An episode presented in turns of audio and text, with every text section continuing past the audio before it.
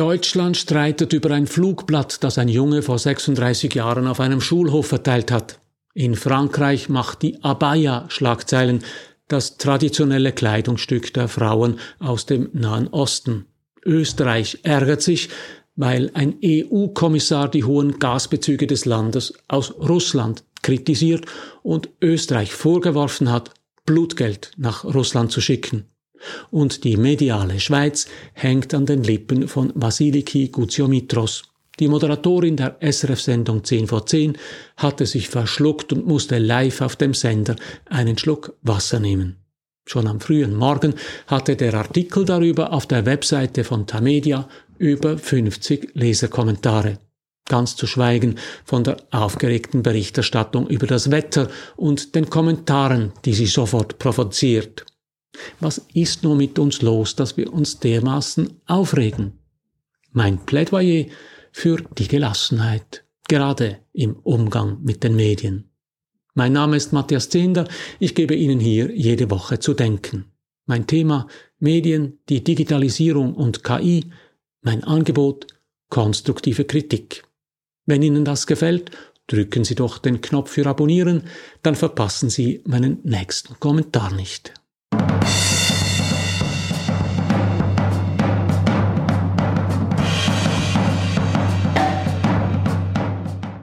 Diese Woche habe ich das neue Buch von Axel Hake gelesen. Auf über 200 Seiten beschäftigt er sich darin mit der Heiterkeit in schwierigen Zeiten und der Frage, wie wichtig uns der Ernst des Lebens sein sollte. Hake sagt, ein heiterer Mensch sei nachsichtig anderen gegenüber und auch sich selbst, weil er das Verstehen wichtig findet und das Verachten nicht, weil er sich eher im Lächeln übt als im Lachen.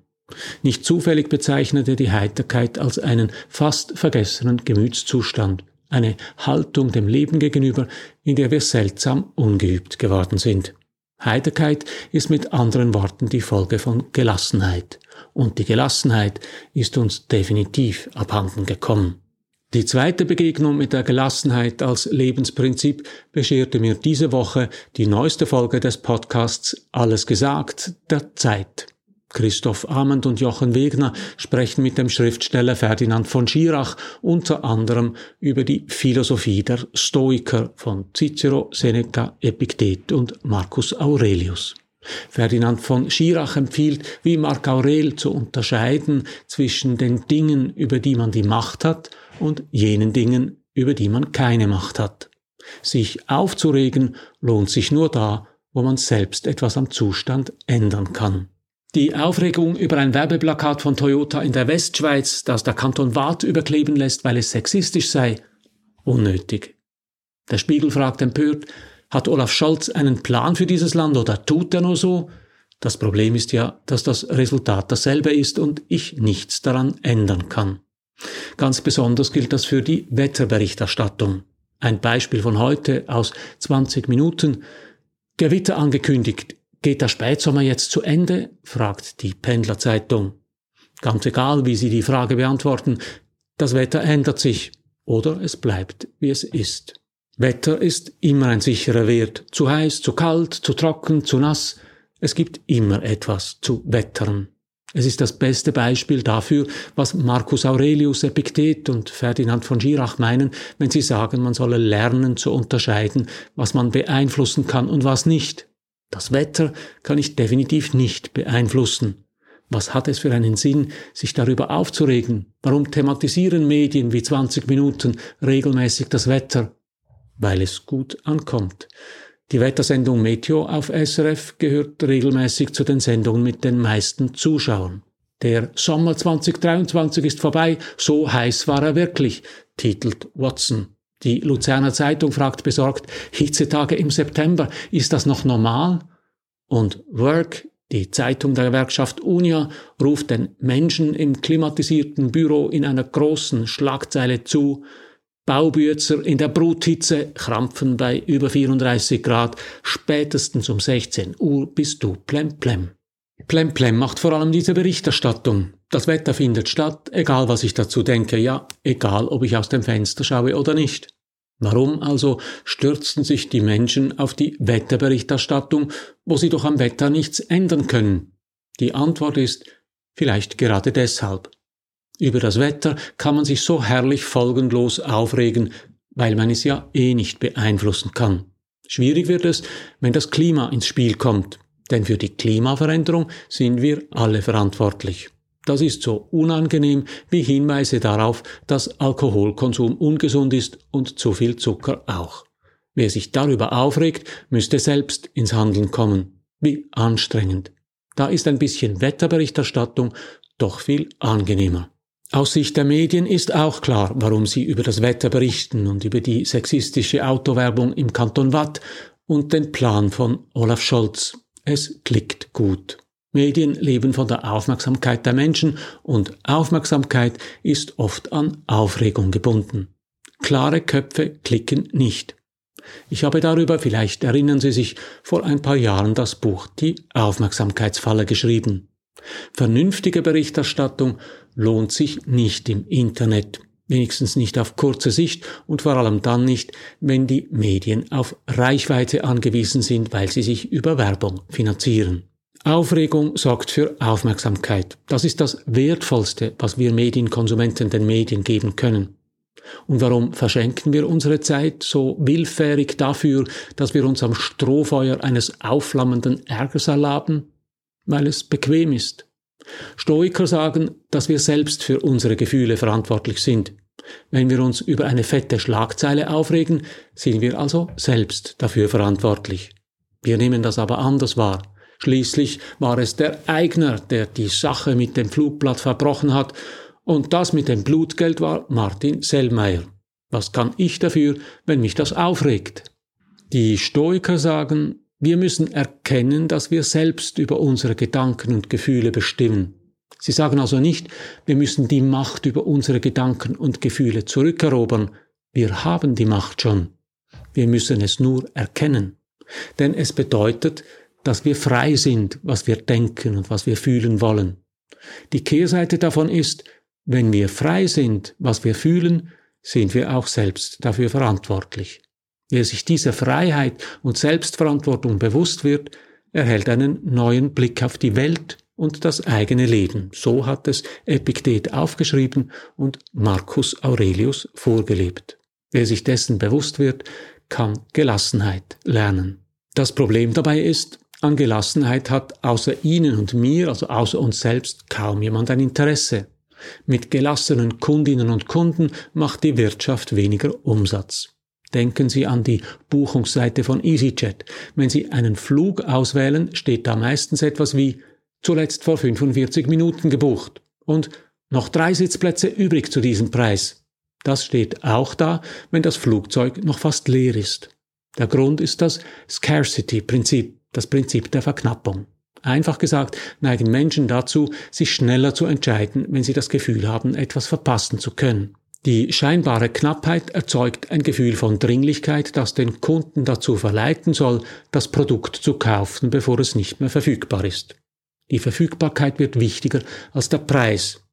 Zudem werden Produkte, die als knapp gelten, oft als wertvoller wahrgenommen. Und dann kommt noch ein gewisses Wettbewerbsdenken dazu. Wie am Wühltisch möchten die Kunden nicht, dass andere profitieren können. Es kann offenbar den Kaufanreiz erhöhen, wenn man das Gefühl hat, einer der Letzten zu sein, der von einem guten Deal profitiert. Mit anderen Worten, Aufregung und Dringlichkeit sind gut fürs Geschäft. Gut fürs Geschäft des Anbieters, für uns Kundinnen und Kunden ist die ständige Dringlichkeit und die damit verbundene Aufregung gar nicht gut. Nicht für den Geldbeutel, aber auch nicht für den Geist. Epiktet schreibt, für das Glück seien nur diejenigen Dinge relevant, die unserer Kontrolle unterliegen. Alles andere sei irrelevant und sollte daher keine Gefühle erregen.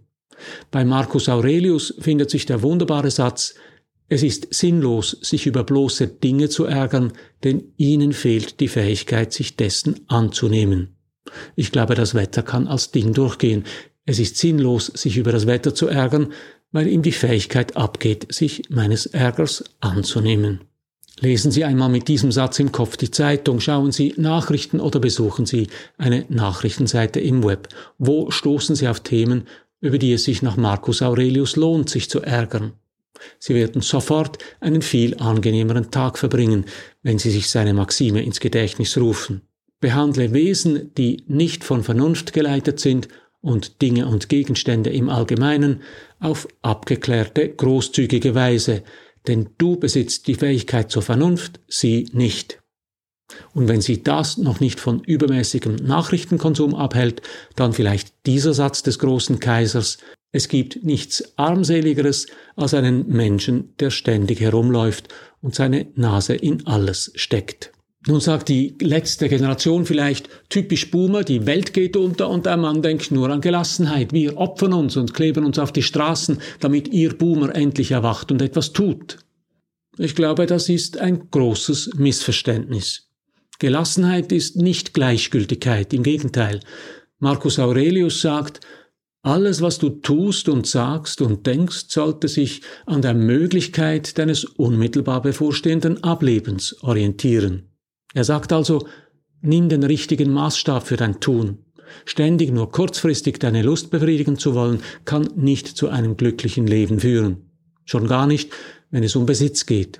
Denn du gewöhnst dich in kürzester Zeit an alles, was sich in deinem Besitz befindet. Besitz kann dich deshalb nicht glücklich machen, das können nur Erlebnisse. Das ist eine Absage an die Konsumgesellschaft, wie sie auch die letzte Generation nicht besser formulieren könnte. Marcus Aurelius würde vielleicht noch daran erinnern, dass es immer nur um die Gegenwart geht, weil der jüngste und der älteste Mensch immer nur in der Gegenwart lebt. Er sagt, es kann niemand die Vergangenheit oder die Zukunft verlieren, weil niemand verlieren kann, was er nicht hat. Zudem sagt er, Ziel des Lebens sei es, im Einklang mit der Natur zu stehen, Natur meint dabei sowohl die Natur als Ganzes wie auch die Natur des Menschen, weil beides auf dasselbe hinausläuft. Wohlverstanden, Marcus Aurelius hat 121 bis 180 gelebt, vor rund 1900 Jahren. Wir wüssten also schon lange, wie wir leben sollten. Jetzt sagt unsere letzte Generation vielleicht alles gut und recht, aber ihr Boomer dürft euch nicht mit Verweis auf einen toten römischen Kaiser aus der Verantwortung stehlen. Wir müssen jetzt handeln, damit die Welt nicht untergeht. Das stimmt. Auch darin steckt aber ein Missverständnis. Verantwortung ist immer die Kehrseite von Freiheit. Zwang führt nicht zu Verantwortung, sondern zu Aufregung und Ablehnung. Und das stimmte wohl schon vor 2000 Jahren. Axel Hacke schreibt, schwierige Zeiten, ja, natürlich, war immer so, wird nicht anders werden. Sie werden nicht einfacher, die Zeiten, wenn wir unsere Möglichkeiten vergessen. Natürlich müssen wir die Welt retten. Beginnen sollten wir aber bei uns selbst, indem wir uns an unsere Möglichkeiten erinnern. Der Stoiker sagt, ändere, was du ändern kannst, und das ist das eigene Verhalten. Marcus Aurelius schreibt, es ist unsinnig, nicht einmal zu versuchen, der eigenen Niedrigkeit zu entgehen, was doch möglich ist. Und genauso unsinnig ist es, der Niedrigkeit der anderen zu entgehen, was unmöglich ist. Für Marcus Aurelius war die Philosophie ein Weg der Selbstverbesserung, der Weg zur Gelassenheit. Axel Hacke schreibt, ein heiterer Mensch zu sein bedeute, sich frei zu machen von Erwartungen, vom Übermaß, von Selbstüberforderungen. Es bedeutet nicht, das Schwere zu ignorieren, sondern es in etwas Leichtes zu verwandeln, es jedenfalls zu versuchen. Sich frei zu machen von Selbstüberforderung. Ich kann die Welt nicht retten, aber ich kann mich frei machen von Übermaß und von der Aufregung durch Schlagzeilen. Ich kann es wenigstens versuchen. Und ich kann wählen und abstimmen. Immerhin. Das war mein Plädoyer für etwas mehr Gelassenheit. Drücken Sie doch noch schnell den Abonnieren und den Gefällt mir Knopf, dann hören wir uns ganz gelassen in einer Woche wieder. Alles Gute.